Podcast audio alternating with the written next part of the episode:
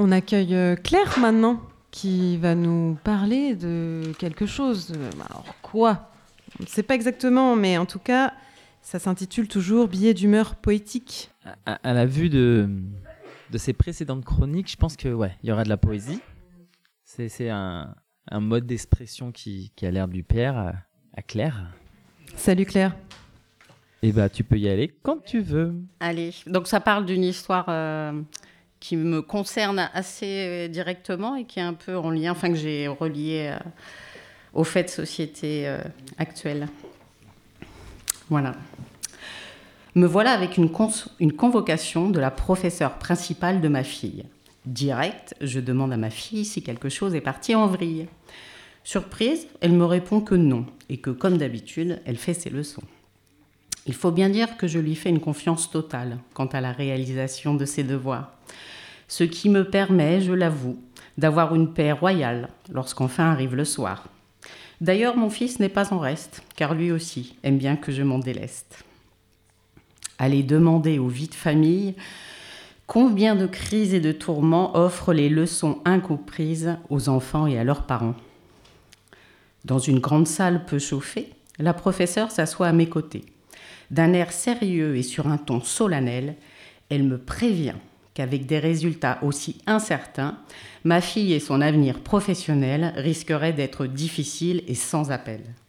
Waouh je lui, je lui ai évidemment fait part de mon avis, qu'aujourd'hui il y avait quand même quelques soucis, et que tant que l'éducation nationale resterait à servir les idéaux des multinationales, de plus en plus d'enfants, sérieux, laborieux ou cancres confirmés, se sentiraient bien moins désireux et plutôt limités.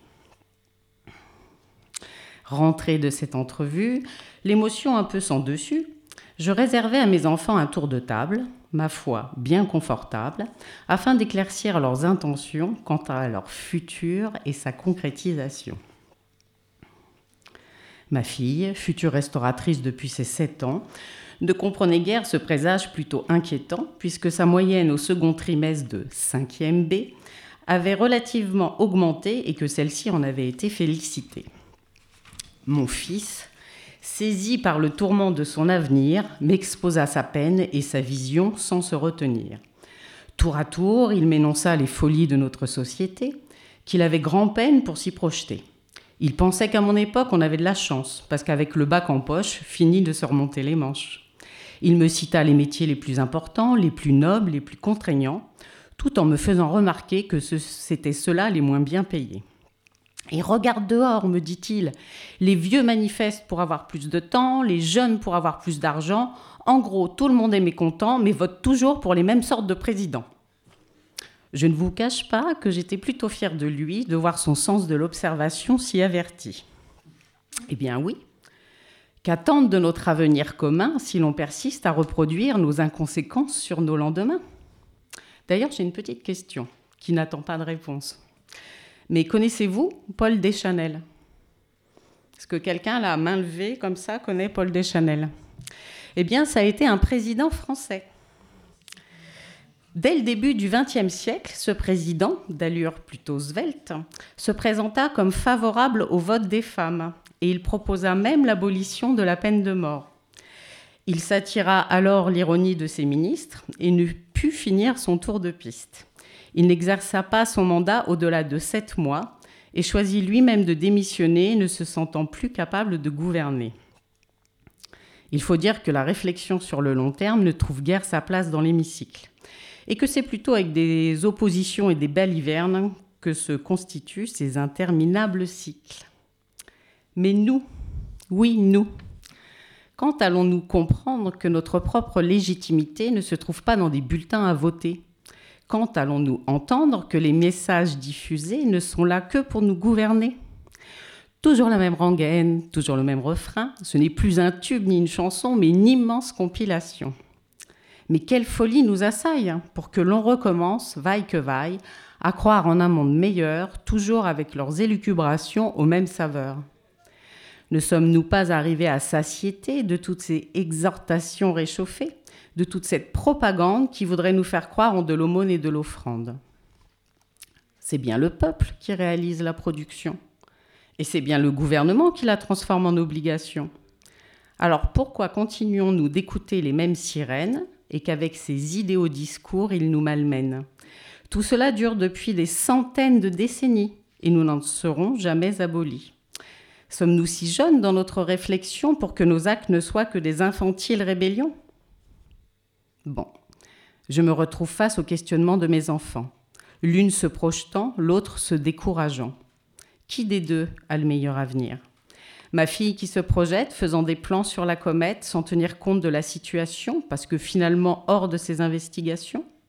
Ou bien est-ce mon fils qui sortira avantagé de cet exercice, puisque sa conscience, différemment développée, lui fait observer un environnement euh, a priori condamné? Je n'en sais rien, et j'aurais préféré en rire, parce que je me dis que nous sommes arrivés au pire. Et je reste con, vaincu, mais pas abattu, que tant que nous rechercherons des dirigeants, ceux-ci nous exploiteront impunément. D'un enfant immature, nous disons qu'il lui faut un cadre, une structure. Alors qu'attendons-nous pour grandir afin de nous affranchir de ces besoins d'autorisation, de gardiennage et d'approbation? Il est question de vivre en société et non pas de faire des bénéfices pour la loi du marché. Arrêtons de voter pour des financiers qui confondent plan de carrière et plan d'urbanisme si vous ne voulez pas que nos chaumières finissent en gage pour les grandes dents du capitalisme. Il faut croire que notre insatiable appétit de liberté, en rejetant même les conséquences de notre outrance matérialité, n'aura pas pu trouver d'autre porte que celle bien verrouillée de ces détenteurs des clés de l'État, qui s'efforcent à maintenir nos propres cadenas aussi fermés que l'avenir qu'ils nous proposent, même lorsqu'ils le disaient avec des roses. Notre seul salut sera de se réinventer. Et puisque nous voulons être reconnus et respectés, que nous prenons sans cesse l'égalité, ce ne sera pas en devenant des êtres asexués que l'on s'offrira nos singularités si chèrement revendiquées. Quittons à présent ces chemins balisés et, quand bien même cela nous ferait flipper, de se construire en marge de cette société, pensant à nos enfants et à leurs rêves encore inachevés, qui mérite, au-delà de toute notre attention, sans aucune autre condition, un monde offrant le vivant, non plus indexé sur l'argent, mais un monde d'individus autonomes et centrés parmi toutes les espèces manifestées, afin de se regrouper, non plus pour des idéaux, mais pour le partage de la terre et de son eau. Voilà. Merci. Euh, merci aussi à mes enfants qui m'inspirent euh, dans ce monde particulier. On les salue bien bas, tes enfants. de t'inspirer. Bien haut. Et bien haut. Tu leur as lu Merci. Non. Tu- Non, tu leur as pas lu ce poème Non. Je leur ai parlé que j'écrivais un petit peu en lien avec leur histoire. Voilà. Merci beaucoup. Bah, Merci de Merci Claire. d'être venu le présenter ici. Est-ce que tu seras là le mois prochain? J'ai envie. Donc je vais faire en sorte que oui. Ok. À la prochaine. Ouais, merci.